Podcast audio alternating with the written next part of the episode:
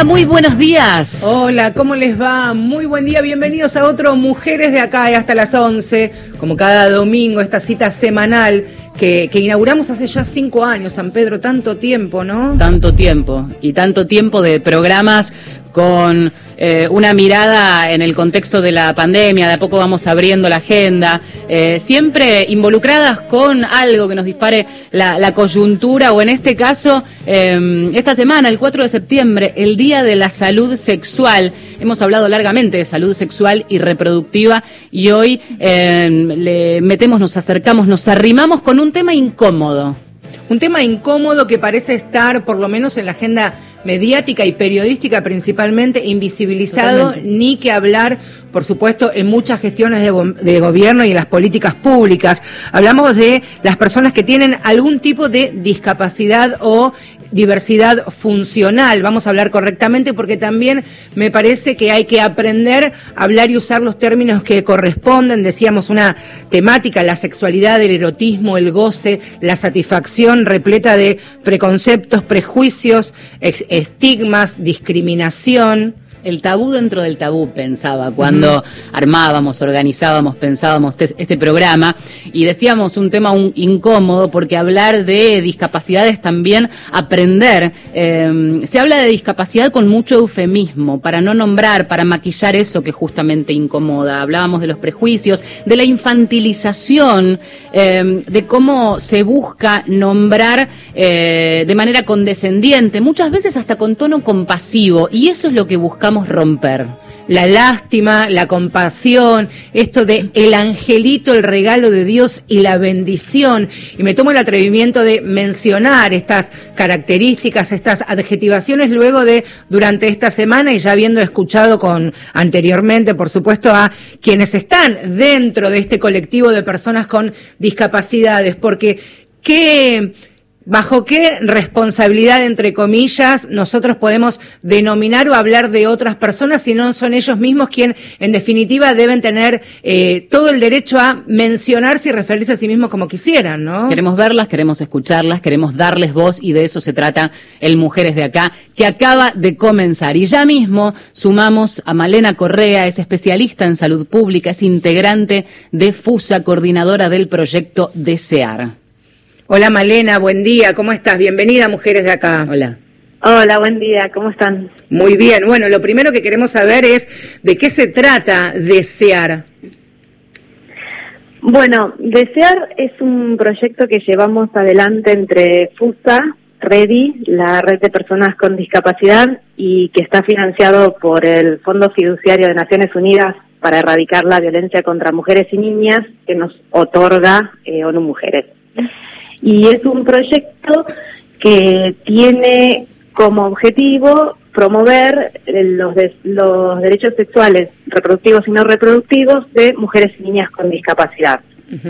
Para esto, bueno, tenemos un enfoque, eh, ustedes saben que algo ya mencionaron, que eh, el colectivo de mujeres eh, con discapacidad, mujeres y niñas con discapacidad, es de los que más violencia mm. y, vulneración de derechos sufren, más aún que los hombres sin eh, con discapacidad y que las mujeres sin discapacidad. Entonces, eh, es, es un gran bache, un gran vacío que hay y nosotras desde el proyecto tratamos de promover estos derechos. ¿De qué forma? Es una forma integrada. Trabajamos, las compañeras de Redi trabajan con mujeres y jóvenes con discapacidad para generar agentes de cambio que puedan, a través de sus organizaciones, porque muchas pertenecen a organizaciones, y si no se han agrupado, eh, que puedan generar, puedan entender, conocer sus derechos, de alguna forma empoderarse para poder reclamarlos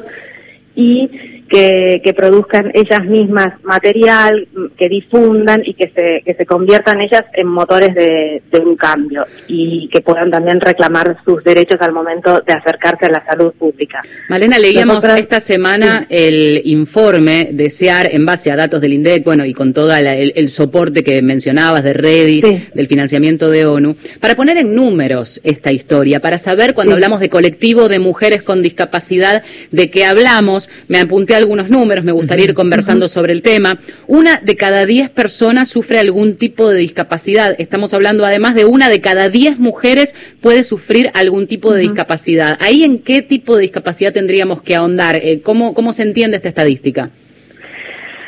Bueno, nosotras, esos números, viste, no están discriminados, son los números oficiales y no están desagregados y tampoco nos interesa desagregar por tipo de discapacidad porque mm, abordamos la discapacidad desde el modelo social, digamos, es un, eh, entendemos a la discapacidad como un déficit que tienen algunas personas que se encuentra con barreras que le pone la sociedad, entonces ahí tiene una, una imposibilidad de acceder a algún derecho.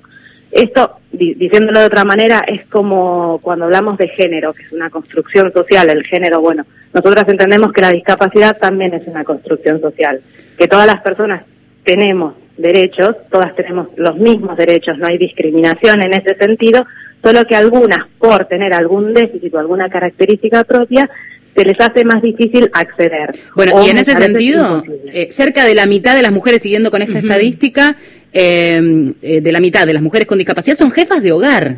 Y este es un dato eh, importantísimo porque se tienen que asumir la responsabilidad de sostener un hogar eh, con una situación aún más adversa, digo, por esta cuestión de mayor vulnerabilidad, por otra parte. Sí, sí, sí, sí, es así. Bueno, esas son las cifras, ese es un informe que hicimos porque estamos, parte del proyecto estamos tratando de modificar, presentamos, apoyamos un proyecto de modificación de la ley 26.130. Pero déjame que te siga contando. Eso es una parte del proyecto. Trabajamos con las mujeres con discapacidad, las mujeres y jóvenes con discapacidad. Nosotras desde FUSA lo que hacemos es trabajar en salud pública. Entonces, lo que pretendemos es formar eh, a equipos de salud que tengan perspectiva de discapacidad. Y esto que puede sonar como, wow, los estamos especializando o algo así, es todo lo contrario. En realidad estamos, o sea, no, no concebimos, y personalmente yo no concibo, la salud pública hoy en día no puede dejar de tener cierta perspectiva de género, perspectiva de derechos, de diversidad y por supuesto de discapacidad. Entonces lo que hacemos es tratar de que cualquier atención médica, desde la más básica hasta la más especializada, tenga la perspectiva de discapacidad. ¿Y qué es la perspectiva de discapacidad? Es entender que las personas tienen y deben acceder a, tienen derecho y deben acceder a una salud en igualdad de condiciones con el resto. ¿Cómo hacemos? Es derribando las barreras que la sociedad o que todos les ponemos en el acceso. Entonces no es, una cosa ni muy sofisticada, ni muy eh, ni muy rebuscada, ni, ni de realizar, ni nada. Lo que pasa que es quebrar ciertos paradigmas. Ahí te quería, que, Malena, te quería preguntar acerca de romper y quebrar paradigmas o estructuras o estereotipos, seguramente incluso dentro de, del sistema de salud arcaico en algún punto, según lo, lo que contás, acerca de los derechos sexuales y reproductivos de las mujeres con discapacidad. Pienso, por ejemplo, en el acceso a los métodos anticonceptivos, en el embarazo, en la maternidad, en el acceso acceso a la ILE y algo que también he leído y me, me interesa muchísimo preguntarte de eh, lo que es la esterilización forzada, que es eh, la posibilidad que tenemos las mujeres de acceder a esterilizarnos, pero ¿qué, ¿qué, es lo que pasa con las mujeres con discapacidad y generalmente con quienes están a cargo, ¿no? También como cuidadores o cuidadoras. Exacto, eso, ese es justo uno de los problemas centrales que abordamos desde, desde el proyecto. Como, o sea, en realidad todos esos temas que mencionaste que hacen parte de lo que es la, la atención en salud sexual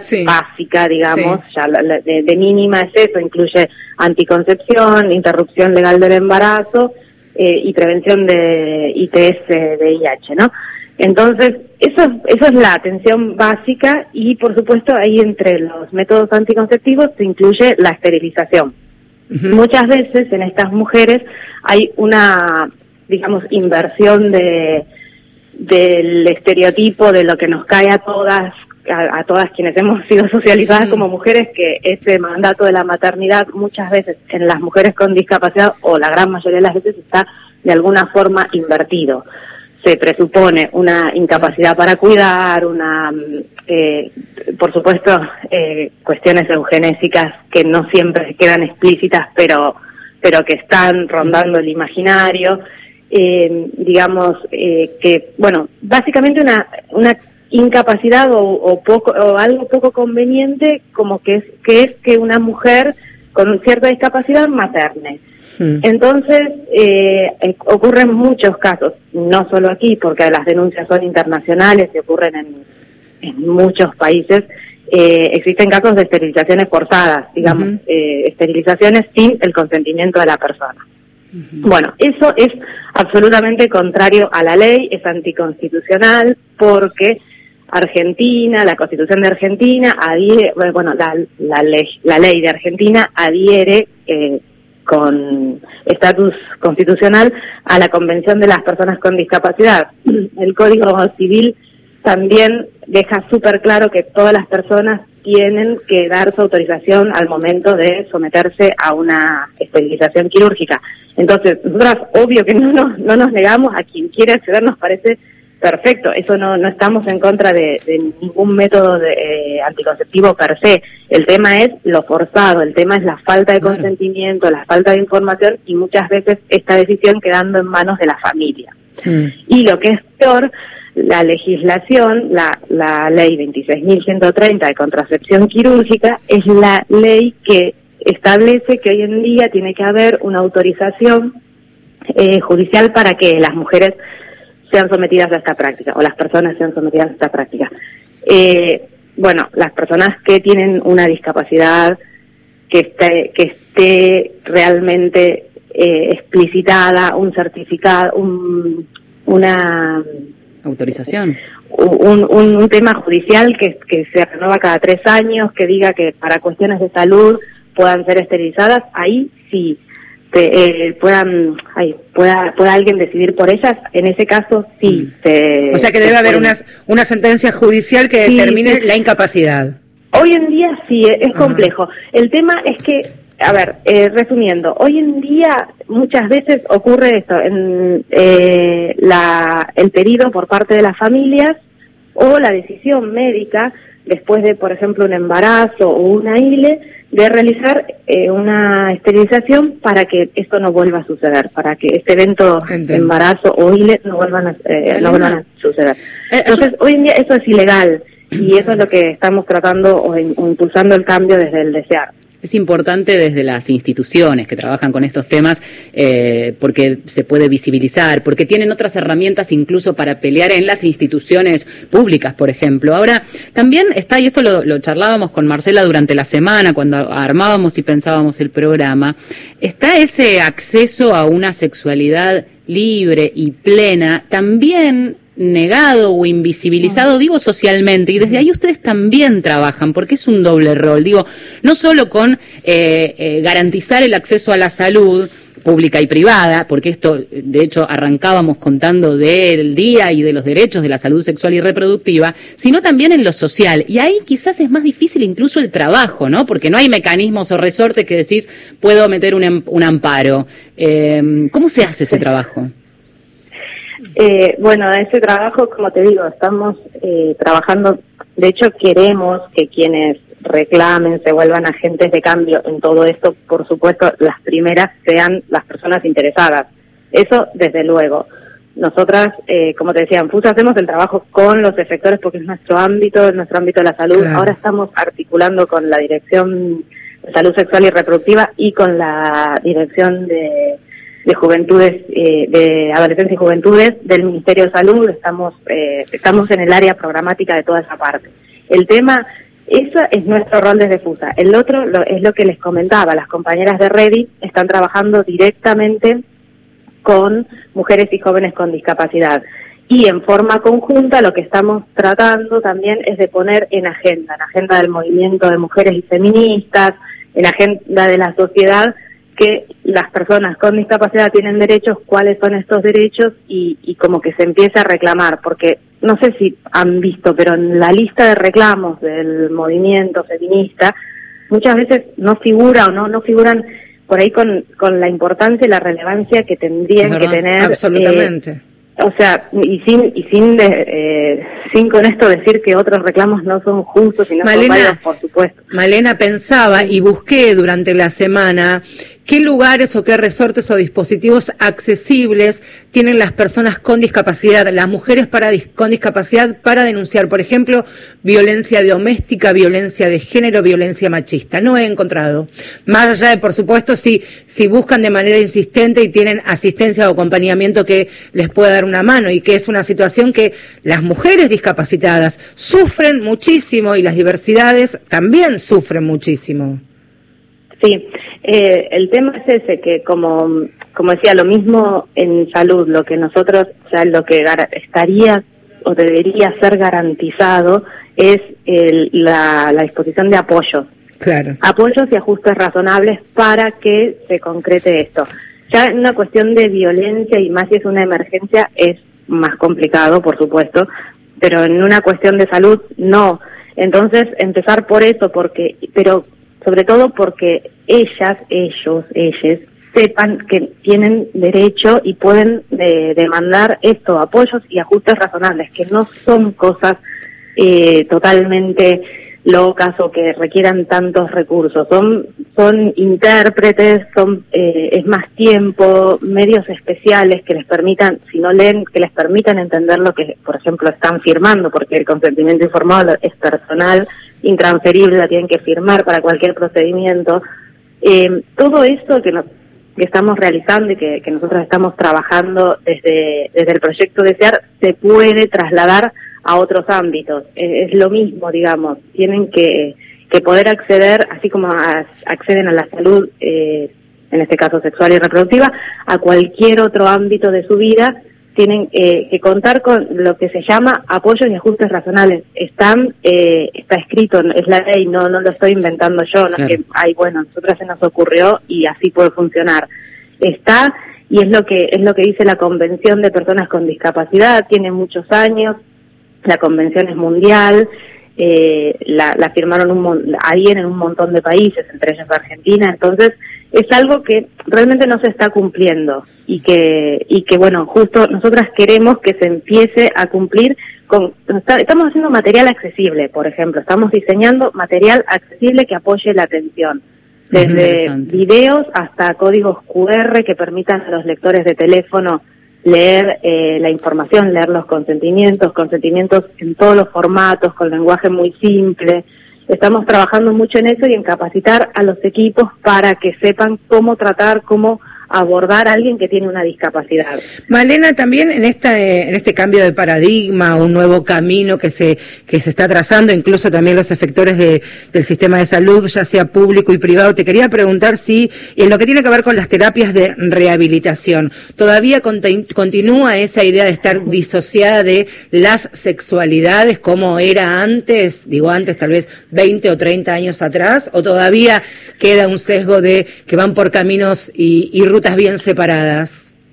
Sí, no, no, sin duda todavía ese modelo persiste. A ver, em, en el mundo occidental, a lo largo de la historia, por lo menos la historia que tenemos registrada, ha habido varios modelos de discapacidades. El modelo de, no sé, que es el que estaba en la antigua Grecia, tipo el modelo de prescindencia, donde la gente, las personas con discapacidad eran descartadas directamente, pasando por el modelo rehabilitador o médico rehabilitador, ese, ese modelo que, que ha venido a ser más o menos reemplazado por el modelo social, que es el que te digo que usamos nosotras, ese modelo persiste, por supuesto. Mm. Es el modelo que, que tiende a, a, tomar a las personas y tratar de rehabilitarlas o, entre comillas, curarlas y devolverlas a la sociedad de forma funcional, digamos, o normalizada.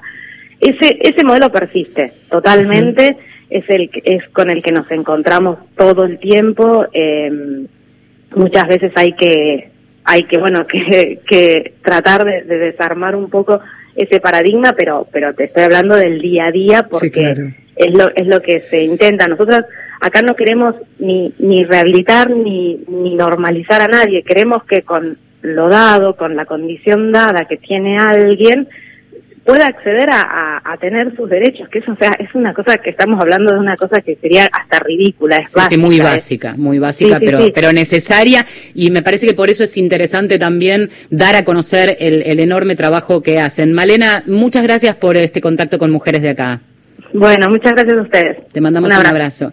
Cuando hablamos eh, de Malena, es Malena Correa, especialista en salud mm. pública, integrante de FUSA, em, este eh, proyecto, este centro de atención que eh, atiende mujeres y en este caso un proyecto puntualmente, el DESEAR, que es Derechos Sexuales y Reproducción en, con inclusión. Sí, está, es importante también tener en cuenta que es una, una plataforma de trabajo inter, interdisciplinaria, como explicaba Malena, y que tiene un plazo de, de tres años, con atención en salud, talleres de promoción principalmente para adolescentes y, jóvenes, actividades en expansión comunitaria, y lo importante también que es el laburo en, en territorio, ¿no? Los lugares de proximidad, pienso, clubes, sociedades de fomento, centros culturales de cada uno de, de los barrios, así que ya saben, desear en las redes, pueden seguirlo allí y conocer y aprender, hablar como con propiedad me parece que por lo menos es el primer pasito para dar. Estamos en Mujeres de Acá, ya seguimos. Leones y toros se revuelcan en prados azul eléctrico.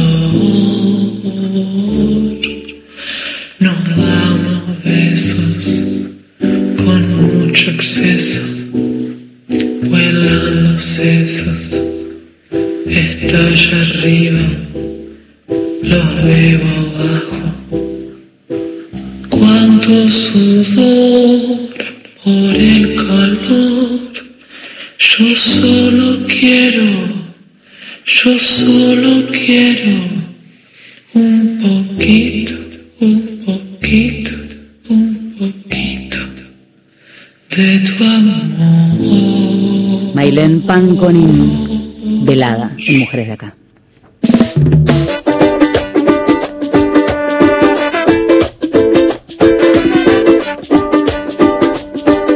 Seguimos hasta las 11, mujeres de acá, y estamos hablando de los derechos sexuales y reproductivos y corriéndonos incluso un poquito de allí de lo que tiene que ver con esto que vivimos y sentimos todos los días, que es el goce, la sexualidad, el erotismo, la posibilidad de disfrutar, disfrutarse y disfrutarnos. De eso estamos hablando con la particularidad, si se quiere esta palabra, de las mujeres que tienen algún tipo de, de discapacidad o diversidad funcional. Acceso a la salud también es esto, porque no solamente las garantías, como por ejemplo cuestiones mucho más eh, duras en términos legales, por ejemplo, eh, como cuando hablamos de esterilizaciones forzadas, uh -huh. también simplemente el goce, el tener el momento de placer, el que, el derecho a que no vean a estas mujeres como niñas eh, o incapaces, ¿no? Eh, en ese sentido, también abrir una puerta. Abrir una puerta que genera debate dentro de los colectivos del feminismo, por supuesto, no es la excepción. Eh, posiciones antagónicas no, posiciones diversas, diferentes, y una de estas, de estas situaciones es lo que se vive no solamente aquí en la Argentina, sino en otras otras partes de, de países más desarrollados, es lo que tiene que ver con la figura de las y los asistentes sexuales para personas con diversidad funcional. Es decir, ¿se acuerdan ustedes que nosotros hicimos programas sobre trabajo sexual y prostitución? Una de las trabajadoras sexuales incluso contó que uno de sus primeros trabajos era de asistir a personas con discapacidad. Es un debate que ya está muy arraigado en Francia, por ejemplo, se ha anunciado que evalúan regular la asistencia sexual. En Suiza hay una regulación para el sector con subvenciones e imponen máximos mensuales de asistencia para personas, mujeres, varones u otras percepciones eh, en aquel país, pero en otros países, por supuesto, es alegal, dicen ellos, como Bélgica, Holanda, España y Dinamarca. Tiene 42 años, a quien vamos a escuchar ahora, se llama Karina Moreno y se dedica profesionalmente a ser asistente sexual para personas con diversidad funcional. Este es su testimonio y nos contaba acerca de este, su trabajo. Mi nombre es Karina, tengo 42 años, Karina Moreno. Me dedico actualmente a la asistencia sexual en diversidad funcional. Me parece que es muy importante eh, la intervención de este rol en la vida de las personas porque la sexualidad es importante para todos, todas y todes. Y suponer o pretender que ciertos cuerpos no tienen vida sexual eh, es un grave error. Eh, tenemos sexualidad desde que nacemos hasta que morimos, se manifiesta de diferentes formas en cada etapa de la vida. Tiene que ver con el disfrute, con el placer, con los sueños, con los proyectos, es la podemos eh, sexualidad podemos entenderla como energía vital, podemos entender como algo que se manifiesta durante toda la vida, pero por esta sociedad en ciertas etapas no estaría eh, siendo promovida como es en la vejez y en la discapacidad, ¿no? Por eso hay mucho capacitismo, mucha gerontofobia y estamos trabajando para de alguna manera reflexionar sobre estos asuntos que nos interesan tanto porque todos, absolutamente todos, todas y todas vamos a devenir en viejas, viejos, viejes eh, y el deterioro de nuestras capacidades es inminente a todo ser humano. Próximo programa Mundo Disperso con Rodolfo García, Daniel Míguez y Pedro Saborido cualquier geografía nuestra. La radio pública. La radio pública tiene amistad. Amigos para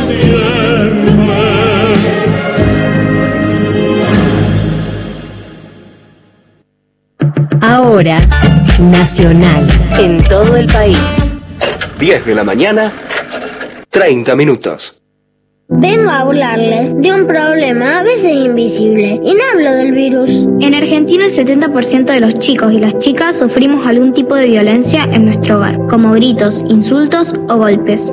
El lugar donde vivimos debería ser el más seguro. A la curva de la violencia hay que aplanarla ya. Si sospechas de algún caso, llama a la línea 137 o ingresa a infanciasinviolencias.org.ar. Argentina Unida. Argentina Presidencia. Listo, Nevia. De chiquito en la escuela ya te convocaban para los actos, ya pintabas para artista. Tierra adentro, Guillermo Stronati. Sí, a los cinco años yo tenía ya una memoria musical y una afinación y mis viejos encima ponían fichas por mí. Sábados y domingos, desde las 13.30. Una situación de privilegio que tuve porque hasta hoy en día me sigo encontrando gente que se quiere dedicar a una profesión de arte y los padres por querer hacerle lo mejor los obligan de alguna manera a estudiar otra cosa. Por Nacional, la radio pública. Marcela Ojeda y Valeria San Pedro son mujeres de acá.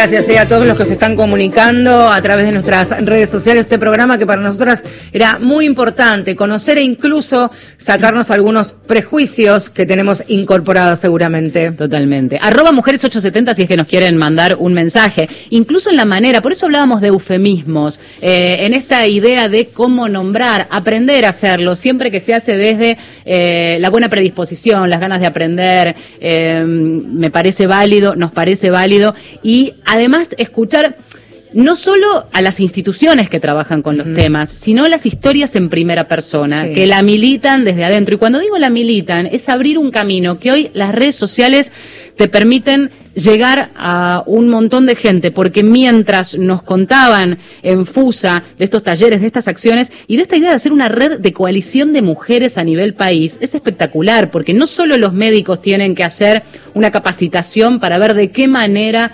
atender y estar también eh, con, con el conocimiento de todas las cuestiones que, corresponden a, a determinada temática, sino también el día a día. Y en cada rincón del país quizás están escuchando la radio y hoy pueden seguir ampliando esa de contactos y de abrazos virtuales. Y también uno se preguntaba en el transcurso de, de esta semana, cuando intensamente, y para variar con Vale, eh, pensamos nuestros, nuestros programas, es, ¿hay diferencias entre los varones con discapacidad y las mujeres con discapacidad al momento de eh, hablar sin prejuicios y sin tabúes sobre la sexualidad, el erotismo? ¿Les es más fácil a los varones acceder o tener la posibilidad de el autogoce o compartir el goce? No lo sé. No lo es una tal vez de, de las preguntas que, que le vamos a hacer en, en esta charla de unos cuantos minutos a Analía Barone. Analía es periodista, es colega y después que le escuchen o mientras lo están haciendo pueden ingresar a su portal web que es desprejuiciados.com. Allí pueda- van a poder conocerla a ella y la enorme cantidad de, de notas y entrevistas que tiene que ver con la temática. La nuestra hoy, la que nos importa este, profundizar es acerca de las sexualidades. Analía, ¿cómo te va? Buen día. Hola. Buen día, chicas, ¿cómo están? Todo bien. Pensábamos eh, y te preguntábamos ayer de qué manera presentarte para no ser tan políticamente correcta, pero que lo hagamos de una manera como corresponde. Eh, Analía es una persona con discapacidad, se moviliza, entre otras este, posibilidades, con silla de ruedas. ¿Sí me explicaste que se, que se debe decir así correctamente? ¿Estoy diciendo bien? Sí, poder decir usuario de silla de ruedas, yo lo que les comentaba también es que en realidad no es la única posibilidad que en lo personal tengo, también me movilizo con andador y con bastones trípodes, según el lugar en el que estemos hablando, ¿no? Analía es este, en este intercambio, más de, tenés más de 30 años, o sea que habrás conocido a muchos varones, muchas mujeres, otras identidades también. ¿Es más fácil para los varones que para las mujeres con discapacidad todo lo que tenga que ver con las sexualidades, el erotismo y el goce? Es un poco más fácil porque en el varón está un poco más aceptado, aunque también es, es difícil eh, este tema de que puedan eh, disfrutar de su sexualidad. Está permitido que el varón con discapacidad o con diversidad funcional diga que tiene ganas de estar con una chica. No pasa lo mismo en tanto a las diversidades sexuales, por ejemplo. Pero en cuanto a lo que es la heterosexualidad, sí, el varón lo tiene más permitido. En cambio, cuando lo dice una mujer, es como, oh, ¿cómo va a decir esto una chica que tiene diversidad funcional? Pero también tiene que ver con que persiste mucho este preconcepto del alineamiento constante y permanente, que lo que hace es recortar el reconocimiento de las distintas etapas de la vida de las personas. El otro día... No reconocerlo, no se nos reconoce como personas adultas responsables de nuestras decisiones y de nuestras acciones y con derecho a poder decidir cómo, cuándo, dónde y con quién queremos vincularnos y de qué manera. ¿Cómo se rompe ese prejuicio, Analía? Porque pensaba, y lo decíamos, ¿no? Esta idea de hablar con cierta condescendencia o el trato compasivo que incluye ese aniñamiento, ese entender que esa persona que es distinta, quizás en una capacidad funcional, como lo decíamos recién, eh, se, la, se la priva o no se la imagina, ¿no? Esta cuestión del imaginario es muy fuerte, eh, como un sujeto eh, social deseante. Entonces, digo, ¿cómo se rompe eso? Acá en la radio para contarlo y en el día a día me interesa, ¿no? ¿Cómo, cómo le corres la mano a alguien que te hace una caricia en la cabeza y que no te conoce, por ejemplo? Y no, y le decís que no, que eso no va, que no está bien, eh, que te tiene que, que preguntar qué es lo que deseas como cualquier otra persona y, y el otro día hablamos con Karina, asistente sexual, ella que la escuché recién, y coincidíamos ambas en que los derechos se ganan. Uno no puede esperar que venga tu familiar, eh, tu conocido, tu terapeuta a darte el derecho que te corresponde. El derecho te lo tenés que ganar vos como persona independiente. Tienes que determinarte y decir, bueno, yo quiero esto para mi vida y esto otro no. Es tan simple y tan complejo como eso, porque la verdad que a veces, dependiendo de los contextos en los que uno tiene la posibilidad de desarrollarse o no, se hace más o menos cuesta arriba, pero los derechos, como pero como en cualquier otro colectivo poblacional, se ganan. Nadie viene de arriba a decirte, toma, esto es tuyo y te corresponde. Analía, también cuando se piensa en, en, cuando, en los niños con algún tipo, tipo de discapacidad, esto como angelitos, bendiciones, regalos de Dios, y a medida que van creciendo, van madurando y se llega a ser mujeres y varones, ¿cuáles son los señalamientos, los estigmas que escuchan de manera repetitiva? Pensábamos al comienzo del programa y lo compartíamos con Valeria como personas asexuadas, dependientes, improductivas. ¿Cuáles son las otras cosas con las que ustedes se fueron creciendo y escuchando de manera errada? Eh, eh, las mujeres particularmente todo lo que tiene que ver con el modelo eh, belleza hegemónico y de cuerpo ideal. Es muy difícil la adolescencia para cualquier mujer, pero mucho más aún para una mujer con diversidad funcional que está en silla de ruedas o con un andador, porque es como que no cabes en ningún lado y de adolescente te pasan las mismas cosas que a cualquier otra chica o chico de tu edad, pero vos sentís que todo lo que a vos no te pasa y a otros sí le pasa, por ejemplo, no sé, empezar a salir con chicos o con chicas, eh, a vos no te pasa porque tenés discapacidad. Hmm. Y la realidad es que a lo mejor no te pasa porque el chico que me gustaba a mí no gustaba de mí, punto, pero eso no tiene que ver con mi discapacidad. El tema es que yo siempre digo que nosotros somos un poco eh, reflejo de lo que la sociedad nos devuelve. Y si la sociedad lo que te devuelve es que vos no cabes, que tu cuerpo es un cuerpo que hay que normalizar, que hay que rehabilitar y que hay que mejorar para que pueda estar dentro de los parámetros aceptados socialmente, vos en un momento terminás por creer de eso y entonces todo es culpa de la discapacidad, mm. cuando en realidad no debería ser así. El tema es que no encontrás tampoco lugares acordes a tus necesidades y acá juega mucho, por ejemplo, la accesibilidad. Hay un montón de lugares que te dejan por fuera porque no puedes acceder, porque no hay rampas, porque no hay baños adaptados, porque no hay eh, plataformas de elevadores o ascensores que conecten un lugar con otro. Entonces, bueno, a ese boliche no puedo ir, a ese bar tampoco y ahí te vas marginando y te vas quedando a un telo tampoco. cada vez más en tu círculo más íntimo y más cercano y nada más. Rehabilitación familia familia rehabilitación educación especial en muchos casos. Hay muchas personas con discapacidad que por distintas situaciones no pueden acceder a niveles de educación superior Claro, eso como primer, como, como primera medida, ¿no? Para, para después empezar a acceder a otros derechos. Pues es que eh, claro, porque si no, ¿dónde vas a socializar? Si vos no salís de tu casa o de los lugares de rehabilitación, ¿dónde vas a conocer gente?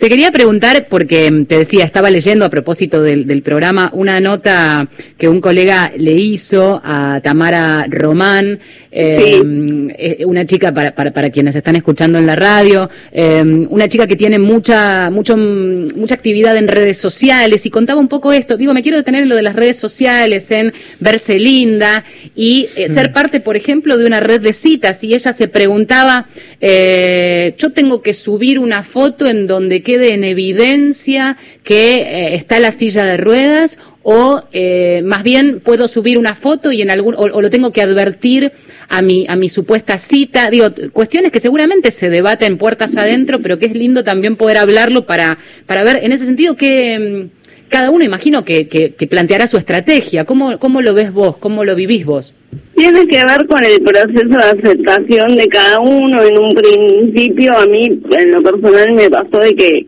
de que no quería, de que lo ocultaba, de que todas mis fotos no mostraban mi silla de ruedas. Lo que pasa es que por- si me quería mostrar, o si me quiero mostrar parada, tiene que ser sí o sí con el andador, por ejemplo. Pero para mí fue un tema la silla de ruedas, porque yo de chica nunca usé silla de ruedas, después de más grande por cuestiones de movilidad en la vía pública me tuve que subir a una silla de ruedas y yo no estaba acostumbrada. Esto sucedió justamente en un momento complejo, yo tenía 14 años y los primeros meses era como que sentía que tenía la mirada de todo el mundo encima porque yo no estaba acostumbrada a estar en silla de ruedas.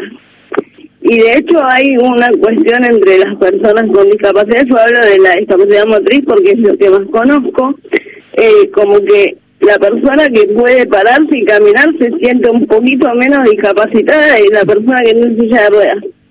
Cuando en realidad es lo mismo, porque las barreras a las que te enfrentas son las mismas. Pero bueno, hay todo un tema con, con la silla de ruedas, por ejemplo, y a mí me pasó mucho en un primer momento que quería ocultar en todas mis fotos la silla de ruedas, hasta que en un momento dije, bueno, ya está, es parte de mi discapacidad también una silla de ruedas. Y me empecé a mostrar. Y tiene que ver con el proceso de, de aceptación que hace cada uno y que en un momento dejas de pelear con tu condición de discapacidad, la asumís y empezás a vivir a partir de ahí. Y amigas con tu realidad, digamos, pero no es algo que sucede de un día para otro. Pensaba Analía y hace unos días también escuché una, una, una entrevista que compartiste en, en tus redes sociales acerca de, y una frase que yo la compartí con Vale que me costó entenderla porque claramente uno lo ve desde, desde, desde afuera o desde la vereda de enfrente hasta ahora es menos fibrones y más enseñanza o a maquillarse o aprender a gozar y tiene que ver con las tareas de rehabilitación que hablábamos recién, los lugares de rehabilitación que muchas veces se alejan o están alejados del disfrute y el verse linda, sexy, este, fogosa, ardiente.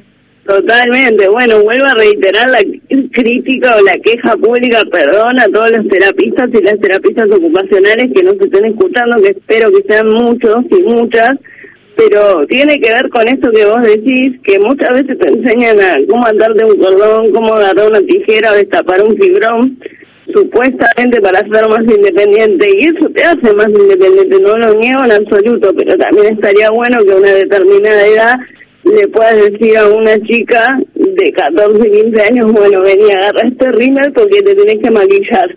Porque no siempre vas a tener a tu mamá o a una amiga o una tía o a la vecina buena onda que te va a poder venir a maquillar cada vez que vos quieras hacerlo. Y así como eso, muchas cosas.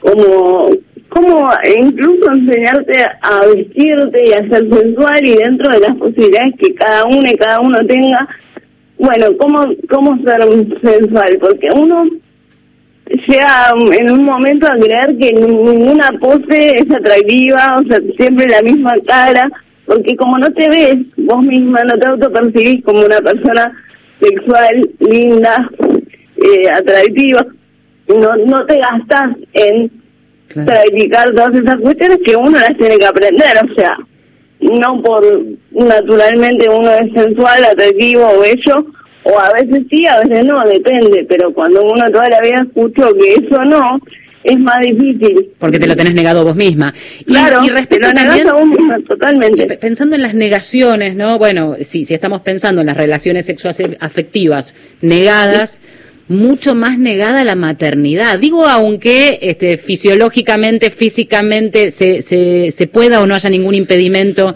en, según la discapacidad de, de la mujer de la que hablemos, eh, pero también aparece la maternidad como negada, ¿o no?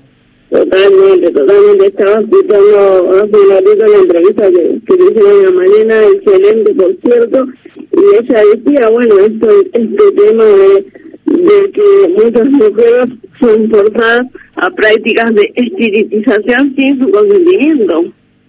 Y me acordaba de lo que siempre dice Ana María Martínez, la colega nuestra también, a quien le dio el conocer, mi mujer Ana. funcional. Ana, alejate, alejate un cachito de, del tubo del teléfono porque acopla, un cachitín. Ah, bueno, ahí estamos. Ahí sí. impecable, sí. Bueno, decía, me acordaba de Anabela Mazzini, colega nuestra, licenciada en comunicación social, mujer con diversidad funcional, a quien también les recomiendo que conozcan. Bueno, ella quiso ser mamá y logró ser mamá, pero una de las cosas que dijo en una entrevista que tuvimos la oportunidad de hacerle y que a mí me encantó mucho es que ella no tuvo reflejo en quién espejarse.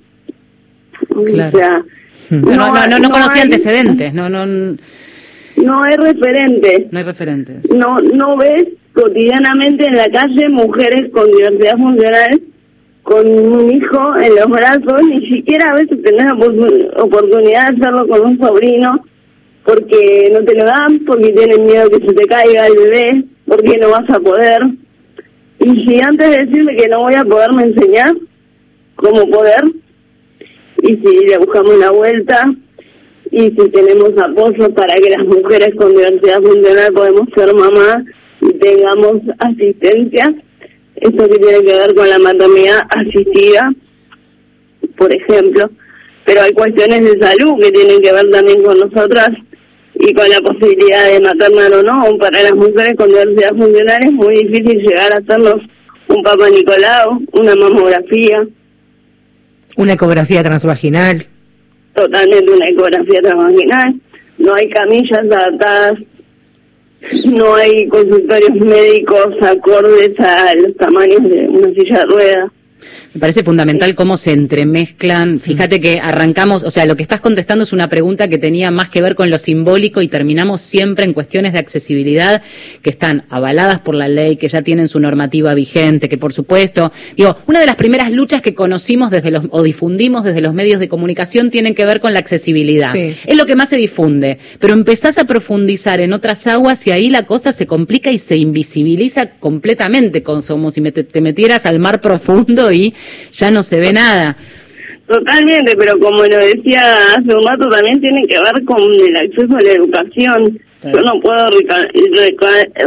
reclamar, me trabé, perdón chicas, no puedo reclamar por un derecho que no conozco. Total, total. Pienso, Analía, en, en, en la radio, en esta mañana, que mucha gente en distintos puntos del país, o seguramente luego escuchará el, el programa cuando, cuando lo subamos a- al podcast, que te va a escuchar y seguramente va a quedarse con muchas preguntas, con muchas inquietudes, con muchas contradicciones seguramente, porque si ya para las mujeres convencionales, esto entre comillas y subrayado muchas veces, eh, se nos ve, o por lo menos es raro, choca la sexualidad, el erotismo, el querer disfrutar y hacerlo público, ¿Cómo debe ser para una mujer con determinada discapacidad o diversidad funcional? ¿Cómo es para una mujer de treinta y piquito de años disfrutar su cuerpo sola o con, con quien elija o con, con quien elija estar, Analía?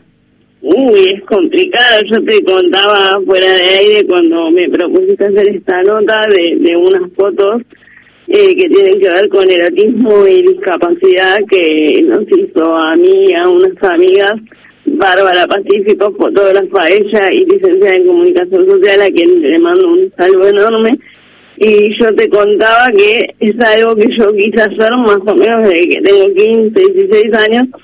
Y nunca me había animado porque el primer prejuicio de mi imagen lo tuve siempre yo. Y yo me miraba al espejo y decía pero quién va a querer retratar este cuerpo si esto no es erótico no es sensual y no es bello durante mucho tiempo no me quise y no quise mi corporalidad.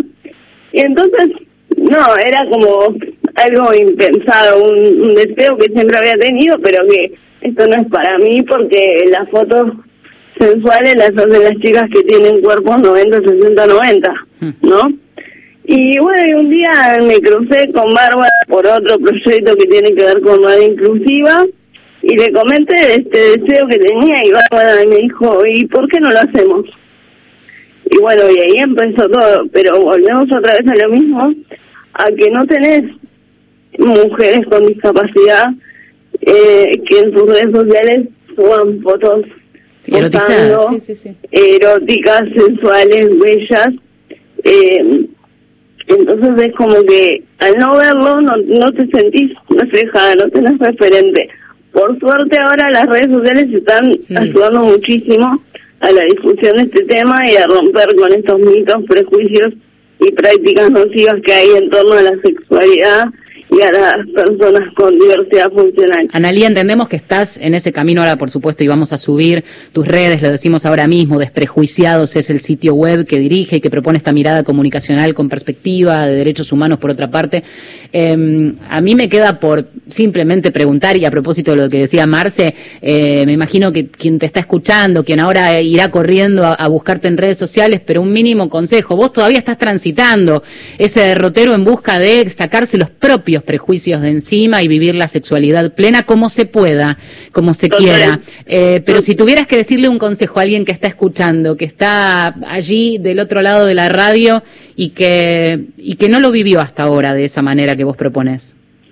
Eh, un consejo que es difícil porque a veces eh, cuesta también, esto es algo que, que quería decir y por eso por ahí me extiendo un poquito más, cuesta también encontrar los espacios para, para tener privacidad eh, de- con el tipo de vínculo que sea, porque no necesariamente acá estamos hablando de mantener relaciones sexuales propiamente dichas, estamos hablando de vínculos socioafectivos. A veces no se permite, bueno, cuesta mucho, pero que se animen, que se puede, que busquen personas que como yo, como Anabela, como María Florencia Santillán, que sacó hace poquito un libro que se llama Maldita Lisiada, nos animamos a contar nuestras historias y nos animamos también para que otros vean que se puede. Y que esto es juntos, es un laburo colectivo. De a uno, cada uno desde su lugar, pero solos no logramos, o solas no logramos nada. Es trabajo de equipo. Eso, que se animen, que no es fácil, pero que se puede. ¿Nos quedamos con eso? Sí, claro que sí. Analía, fuerte, fuerte, fortísimo abrazo.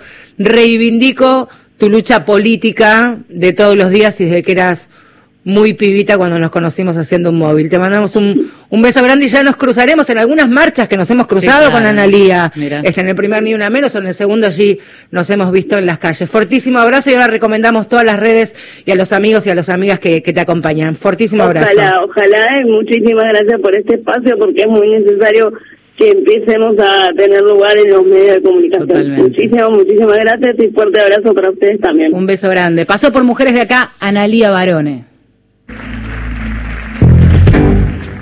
Y llega así sin más Mariana Lucía con su canción Amor en los minutos finales de Mujeres.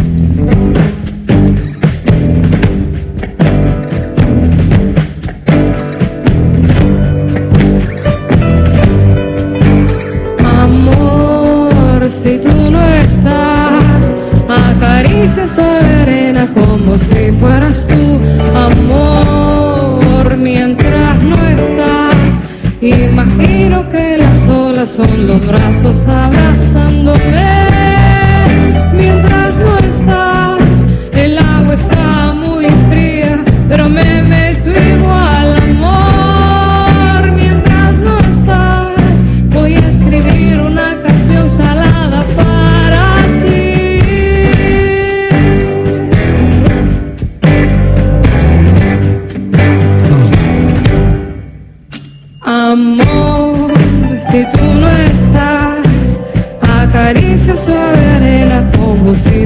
Tú, amor. Mientras no estás, imagino que las olas son tus brazos abrazándome.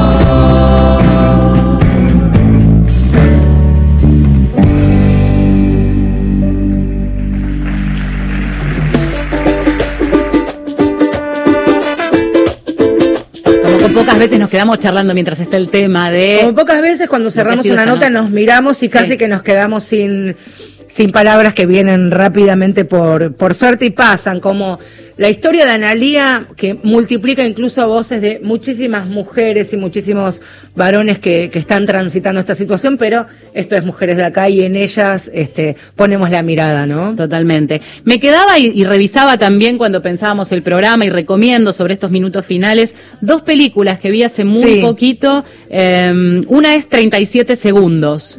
Es una película japonesa que la está dando Netflix. Es una joven eh, artista con parálisis cerebral y em- jovencita y empieza una búsqueda muy inquietante para primero soltar la mano de su mamá, cuidadora, sobreprotectora, pero es otro una algo que mencionaba. Ese es otro tema este, también, Bueno, y ella empieza a soltar, empieza a abrirse al mundo y quiere el descubrimiento de su sexualidad, lo busca casi desesperadamente. Más allá de su historia, que es parte de la película, le recomiendo mucho 37 segundos que tiene que ver justamente con eh, qué fue lo que al inicio de su vida provocó su discapacidad. Y la otra, francesa de óxido y hueso, esta no recuerdo si está en Netflix, eh, Jacques Audiard es la, actriz divina que eh, interpreta eh, en este otro caso ya no una discapacidad de nacimiento, sino a partir de un accidente, eh, una discapacidad y una búsqueda también, y por eso la recomiendo, que tiene que ver con lo, lo que es haber sido un cuerpo hegemónico y de repente estar en silla de ruedas y empezar a explorar otros modos porque ella quiere volver a su vida plena y sexual. No son angelitos de luz, no son heroínas, no son niñas, son mujeres con ciertas discapacidades.